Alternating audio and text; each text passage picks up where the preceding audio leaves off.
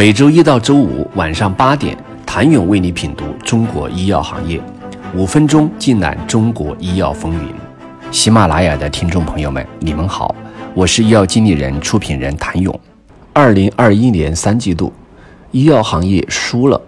温的数据显示，九月三十号，A 股医药市值占比百分之八点八九，环比下降百分之一点四八。投资人对医药配置情绪明显悲观，非医药主动型基金医药仓位持续低配，创造了二零一八年后的新低。整体业绩显示，三季度增速有所放缓。二百四十家医药上市公司公布了二零二一年第三季度财报。前三季度，医药行业平均营业收入和净利润分别同比增长百分之十七点五零和百分之二十点三二，较去年同期百分之二十二点三二和百分之三十三点九三的增速均有放缓。根据国盛证券对十七个细分领域的追踪。二零二一年三季度收入上，制药装备、疫苗、CRO、儿科、CDMO 五个细分领域实现了百分之三十以上的增长，ICL 创新器械增长超过百分之二十，专科连锁成为唯一负增长的领域。而二零二一年前三季度有十个细分赛道实现了超过百分之二十的增长，原料药和创新药赛道增速垫底，分别为百分之八点七八和百分之十一点九二。第三季度创新药收入增速显著下降，仅为百分之四点二四，上半年平均收入增速为百分之十六点六四。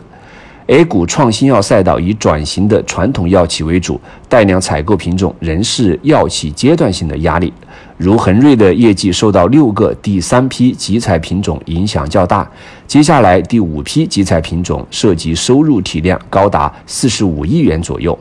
将从第四季度起全国执行，影响可想而知。但国产创新药陆续进入收获期，头部药企新药收入占比持续提升。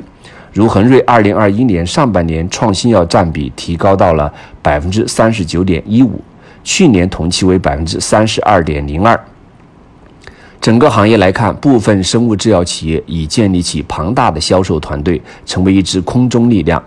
如信达商业化团队已接近三千人，商业化产品五款，核心产品辛迪利单抗三季度销售额约八亿元。药企间的合作显著增多，通过战略合作获益的企业也不少，如复星医药，前三季度实现收入二百七十亿元，同比增长百分之二十二点三八。增长动力中就包括引进的 mRNA 疫苗，该产品港澳台收入超过十五亿元。第三季度创新与特色器械子领域收入增长仍保持强劲，同比增速为百分之二十二点一五。迈瑞医疗在去年防疫产品放量的高基数下，仍实现了超过百分之二十增长。国内外常规业务快速恢复，并持续完成了高端客户突破。这一赛道主要受益于国产替代。中国市场国产替代率，医疗器械大部分高端子领域国产化率低，如医学影像领域的 CT、MRI、超声等均在百分之十左右。